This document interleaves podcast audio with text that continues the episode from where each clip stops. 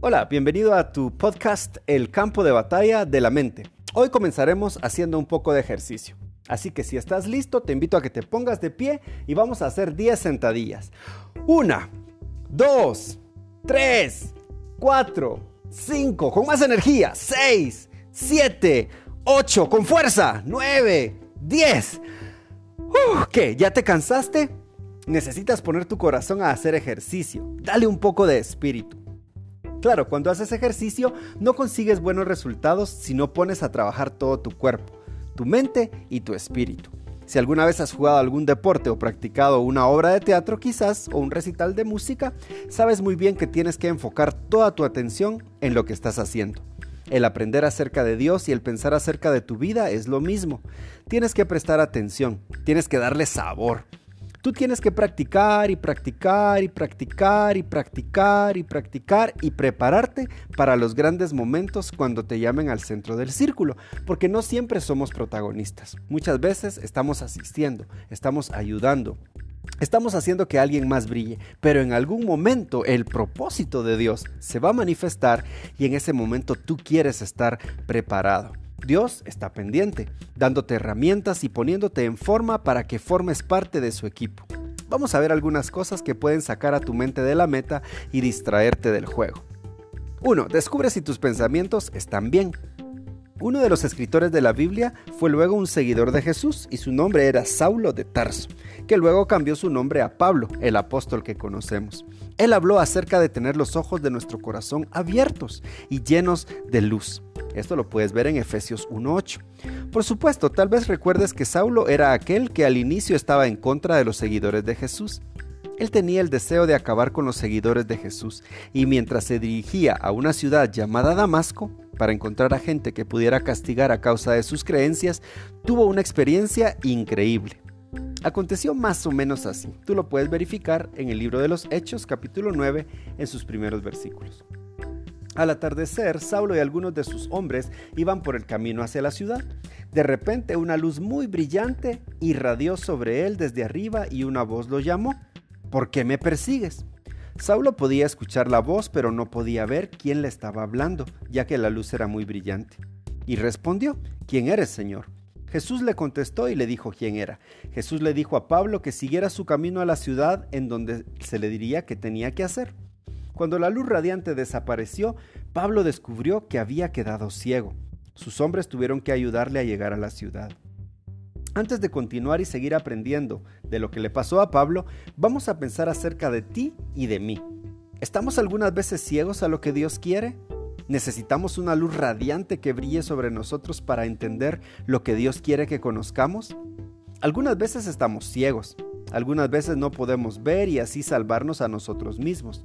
De hecho, Pablo estaba en ese lugar donde no podía ver para salvarse.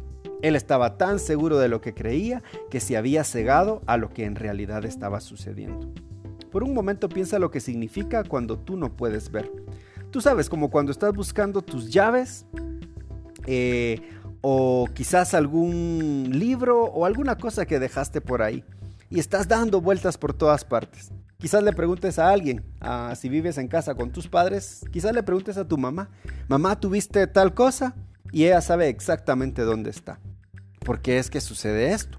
Bueno, el no encontrar tus llaves o alguna otra cosa es una clase de ceguera, pero el no tener abiertos los ojos de tu corazón, bueno, eso es otra cosa. Siempre puedes conseguir otras llaves o ver quién te ayuda a resolver el problema que tienes, pero tratar de entender lo que Dios quiere que tú sepas eso demanda que abras tu mente y tu corazón. Tienes que estar dispuesto a mirar y descubrir eso por ti mismo. Tienes que buscar como si tu vida dependiera de eso. Y dicho sea de paso, la verdad es que sí depende de eso. Tu vida espiritual es así de importante para Dios. Bueno, veamos qué le sucedió a Pablo. O digo, Saulo. O Pablo. Bueno, es lo mismo, ¿no? Un nombre después del otro. Vamos a volver aproximadamente 20 siglos después para descubrir qué es lo que te podría pasar a ti. Ahora puedes imaginar que Saulo estaba un poco asustado por lo que le pasó en el camino, no solo por la luz brillante y la voz que escuchó, eso lo dejó desconcertado. También quedó ciego, y eso lo puede haber dejado todavía más confuso. Pero imagínate, en un minuto era un hombre con una misión, tomando un camino, dispuesto a golpear a unos cuantos cristianos, y al siguiente minuto Está atrapado en un rayo de luz desde el cielo que lo tira al suelo. Escucha una voz que se identifica a sí mismo como Jesús y cuando la luz desaparece también su vista. De repente está en la oscuridad a causa de lo que le sucedió. Cuando estás en la oscuridad, intentas encontrar el interruptor de la luz lo más pronto posible. Y puedes estar seguro que Saulo esperaba algo así también. Cuando Saulo llegó a Damasco estuvo en la oscuridad por tres días, pero aprovechó para orar y comenzó a reflexionar acerca de las cosas que estaba viviendo y esperaba que algo sucediera. Interesante es que tampoco comió ni bebió. Él en realidad estaba angustiado. Mientras tanto, al otro lado de la ciudad, Dios estaba ocupado preparando la respuesta a las oraciones de Saulo por la recuperación de su vista. Dios ya había hablado a uno de sus siervos, un hombre que se llamaba Ananías. Dios le dijo que fuera a visitar a Saulo y que sanara su ceguera. Ahora, se oye bien que Dios te pida que hagas algo. Sin embargo, Ananías tenía que tener abiertos los ojos de su corazón para poder entender por qué Dios le pediría algo así. Ananías había escuchado la reputación de Saulo, había escuchado que hacía cosas terribles a los cristianos y que no tenía ninguna consideración ni misericordia hacia ellos. ¿No creerías que estaba un poco nervioso de conocer en persona a este Saulo? Dios le aseguró nuevamente a Ananías que todo estaría bien, porque él tenía nuevos planes para Saulo. Así que Ananías obedeció. Cuando Ananías encontró a Saulo, le dijo que Jesús lo había enviado, e incluso enfatizó que sabía que Jesús se le había aparecido en el camino. Eso le permitió a Saulo estar seguro de que lo que este hombre haría y lo que diría no se lo había dicho a alguien más, sino que era algo que venía de Dios. Ananías le dijo a Saulo que Dios le había enviado para ayudarle a recobrar la vista y para que fuera lleno del Espíritu Santo. Cuando Ananías tocó a Saulo, algo como escamas cayó de sus ojos. Saulo vio la luz, fue bautizado y comió. Ah, muy buena historia, ¿no? Pero ¿qué tiene eso que ver contigo? Bueno, puedes leer tú mismo la historia en el capítulo 9 de los Hechos. Esta historia es un gran ejemplo de lo que significa estar ciego. Saulo era un hombre inteligente, fue a las mejores escuelas, tenía dinero y poder. Si viviera hoy en día, posiblemente sería una de esas personas que tiene una casa grande en las montañas a la orilla de la ciudad, tiene los mejores equipos de sonidos, el mejor celular, lo último en tecnología en aparatos de cómputo y simplemente era una persona que se miraba que le iba bien. Sus amigos dirían que definitivamente Saulo sería un buen tipo a quien conocer. Su futuro parecía prometedor, pero todavía ni se imaginaba qué tan prometedor. Lo que quiero decir es que puedes tener la mejor colección de equipos electrónicos, puedes ser el más popular, puedes vivir en la casa más bonita, quizás ser el mejor alumno de la clase, ser la persona más creativa, pero de todas maneras estar ciego. Así es, tu mente y tu espíritu pueden aún estar desconectados. De eso se trata la historia de Saulo y de eso se trata también tu historia. Tú necesitas estar conectado con todo lo que has aprendido hasta ahora, desde la escuela, tu experiencia en la casa, en la cuadra, en la iglesia, en este podcast y descubrir si los ojos de tu corazón ya se abrieron. Necesitas descubrir si has entendido de qué se trata todo esto. Entender que qué Entender que eres un hijo de Dios y que Él tiene un propósito para tu vida y una misión solo para ti. Y también debes entender que mientras más pronto empieces con esto, mejor te va a ir, más cosas podrás hacer para la gloria de Dios y Él puede resplandecer en ti más luz para ayudarte a enfrentar cualquier oscuridad que quiera envolverte. Tú necesitas ver la luz de la misma manera que Pablo la vio. Necesitas tener formas en tu mente, esa parte de ti que es completamente inteligente para poner tu espíritu al corriente, esa parte de ti que le pertenece por completo a Dios. De acuerdo a la Biblia, la mente y el espíritu deben trabajar juntos para entender todo esto por completo. Ahora, ¿cómo puedes ayudar o cómo puede tu mente ayudar a tu espíritu? Antes que todo, tienes que saber que tu espíritu está trabajando muy duro para que logres entender cosas acerca de Dios está sin descanso porque anhela a Dios y sabe que Dios tiene lo mejor para ti. Así que, aun cuando tu espíritu trate de ayudarte a vivir una vida mejor, tu mente puede estar demasiado ocupada para oírlo y captar lo que está pasando. Mira las cosas de esta forma. Por ejemplo, imagínate que estás en alguna clase de matemáticas y te están explicando cómo llevar a cabo una operación. Allí estás tú tratando de entender lo que dice el maestro, pero escuchas voces por todas partes. A tu mente divagadora agrégale el hecho de que alguien por ahí está haciéndote gestos y te está tratando de decir algo desde el otro lado del salón. Además, cada persona en el salón pareciera que está hablando algo. Es más, hay tanto ruido que casi te parece que estás escuchando los pensamientos de todo el mundo. Los pensamientos de todos, excepto los tuyos. Y la única manera en la que Dios puede llegar a ti a través de todo ese ruido es encendiendo una luz. Es la única manera en que el maestro puede lograr que todos le pongan atención. A veces es llamando la atención o haciendo un ruido ensordecedor para que todos se enfoquen en lo que están tratando de aprender. Dios puede enviar un rayo de luz radiante que se enfoca en ti, porque de lo contrario puede ser que no escuches lo que su espíritu está tratando de decir. Si tu mente está saturada con los pensamientos del día, con voces de otras personas vibrando en tus oídos, acompañada de lo que te dijeron ayer y la música de, tu podcast, y además también estás escuchando el sonido de fondo que hay en el salón, y quizás también escuchas los carros que se mueven en la esquina, tantas cosas. Sería sorprendente que pudieras concentrarte con tanta bulla. Entonces, si esto es casi una misión imposible, ¿cómo haces para escuchar la voz de Dios? Bueno, tienes que hacerlo intencionalmente. Buscar el espacio y buscar el lugar para que esta voz pueda ser audible. Procura estar muy muy tranquilo, respira profundo y haz una oración. Y luego escucha.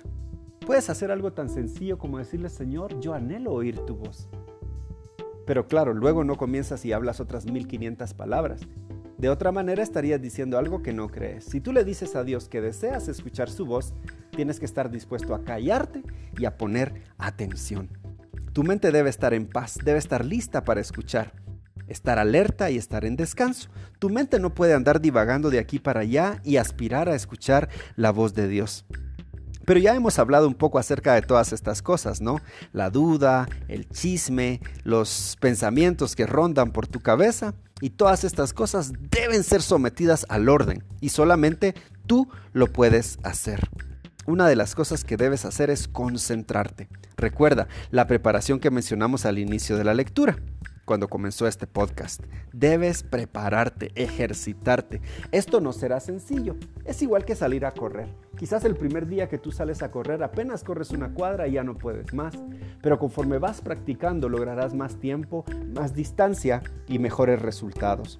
De la misma manera es esto de poner tu atención, de concentrarte y de enfocarte en Dios. Quizás al inicio puedas solamente un momento, pero conforme lo hagas continuamente y te ejercites sin cesar, vas a lograr excelentes resultados. Si anoche no pudiste dormir lo suficiente o tu mente está preocupada por algo, no vas a poder concentrarte. Debes mejor relajarte, descansar, resolver algún asunto y tratar de nuevo. Quizás te ha sucedido que cuando abres la Biblia estás leyendo un capítulo, pero cuando vas en el versículo 5 regresas al 1 porque no te acuerdas que estás leyendo. Y después de que esto te, sucede tres o cuatro veces, definitivamente te das cuenta que no estás avanzando. Solamente tú puedes tomar el control de estas cosas. Descansa un poco y después trata de concentrarte nuevamente. No lo dejes al olvido. Todos soñamos despiertos de vez en cuando. Realmente no estamos hablando de cuando eso sucede, ya que algunas veces es importante que dejes descansar tu mente y que ésta divague un poquito. Pero de lo que estamos hablando es del hecho de que puedes tener un poco de control sobre dejar que tu mente empiece a ir de ahí para acá, alcanzarla y traerla de regreso antes de que se vaya muy lejos. ¿Qué cosas distraen tu mente?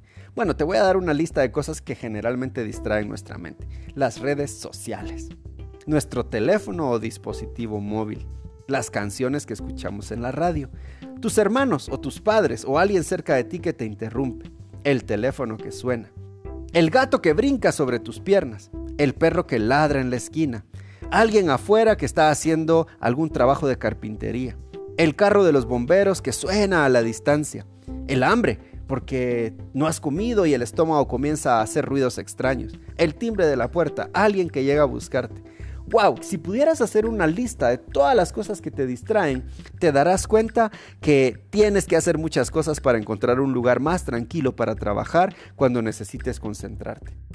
Es más, es posible que muchas de las cosas que estás tratando de hacer no las logres hacer porque no logras enfocarte en ellas. Ahora bien, cuando ya has crecido en, en tu dominio de la mente, en tus pensamientos, te darás cuenta que no es tan difícil enfocarte en algo. Aun cuando hay mucho ruido, aun cuando hay muchas personas, aun cuando pueden escuchar muchas distracciones a tu alrededor, podrás concentrarte cuando verdaderamente valores lo que estás haciendo. Quizás te ha pasado que estás enamorado y cuando estás hablando con esa otra persona pareciera que el mundo se detuvo. Nada más es importante. Todos los sonidos se atenúan y las cosas parecen estar fijadas solamente allí. Bueno, ¿cuál es la diferencia con las demás cosas? Mm, bueno, en primer lugar que tal vez no estés enamorado de este podcast, tal vez no estés enamorado de la Biblia, tal vez no estés enamorado de Dios y por eso es que te cuesta tanto conectarte con Él. Pero conforme vayas entendiendo y aprendiendo su amor y las cosas buenas que Él tiene para ti, irás valorando más y más esto. Entonces podrás enfocarte aún en medio de la distracción. Pero de momento habrá que buscar un lugar más tranquilo para poder comenzar. Si puedes mencionar aquellas cosas que te estorban para permitir que tu mente esté en paz, entonces puedes trabajar en algunas maneras para hacer que dejen de distraerte. Así tendrás un arma que te ayude a pelear en cualquier asunto cuando la mente va de aquí para allá. Algunos de nosotros nos preguntamos acerca de todo. ¿Qué por qué esto es de este color? ¿Qué por qué aquello es de tal color? ¿Qué por qué esto suena así? ¿Qué por qué esto suena así? Bueno, la curiosidad saludable es algo bueno. Cuando estás enfocado en un proyecto de investigación o, estás tratando de resolver un problema. Te puedes preguntar cosas así y aprender sobre ellas para desarrollar alguna solución.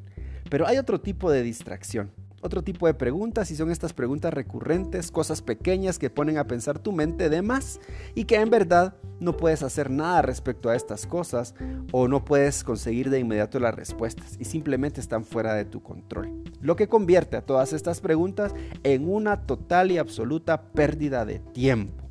Así no vas a obtener una respuesta muy pronto. Cuando te preguntas acerca de todo, se te hace difícil tomar decisiones, te sientes confundido y no eres capaz de escuchar cualquier cosa que Dios esté tratando de decirte. Tu cabeza está demasiado llena de ti. Cuando tu cabeza vibra por todas las cosas que te preguntas, no puedes estar en paz para recibir la dirección del Espíritu Santo. Necesitas detener todas esas preguntas, calmar tu mente y orar. Cuando ores serás capaz de conseguir las respuestas que busquen. Puedes leer en tu Biblia Marcos 11, 23, 24 y te darás cuenta que Jesús no le dijo a sus seguidores lo que estén pidiendo en oración, pregúntense si lo conseguirán. En lugar de eso, Jesús dijo, crean que han recibido lo que están pidiendo en oración y lo obtendrán. Suele suceder que los niños, en particular los niños pequeños, para todo quieren saber el por qué. Tienen muchas preguntas, tienen muchas dudas, quieren averiguar cosas bueno, debes dejar de ser un niño pequeño. No necesitas vivir esos años toda tu vida. En algún momento debes crecer, madurar y estar en los años que viven aquellos que verdaderamente creen. Porque entonces tu vida comenzará a ser lo que tú quieres que sea. Y tal vez voy a explicar esto una vez más. No puedes vivir toda tu vida los años de tu infancia, preguntándote curiosidades sobre cosas pequeñas que no tienen importancia. En algún momento tienes que aterrizar y decidir creer en Dios, creer en su palabra, creer en sus promesas y creer en su propósito para ti. Cuando vivas en ese tiempo de que ya estás creyendo lo que Dios tiene para ti, entonces realmente comenzarás a vivir su plan y su propósito. Gracias por acompañarnos en tu podcast. La próxima semana vamos a hablar de obtener cero como nota en un examen ¿Puede ser esta la mejor calificación? Tal vez sí. Vamos a aprender a ponernos la mente de Cristo. Que Dios te bendiga.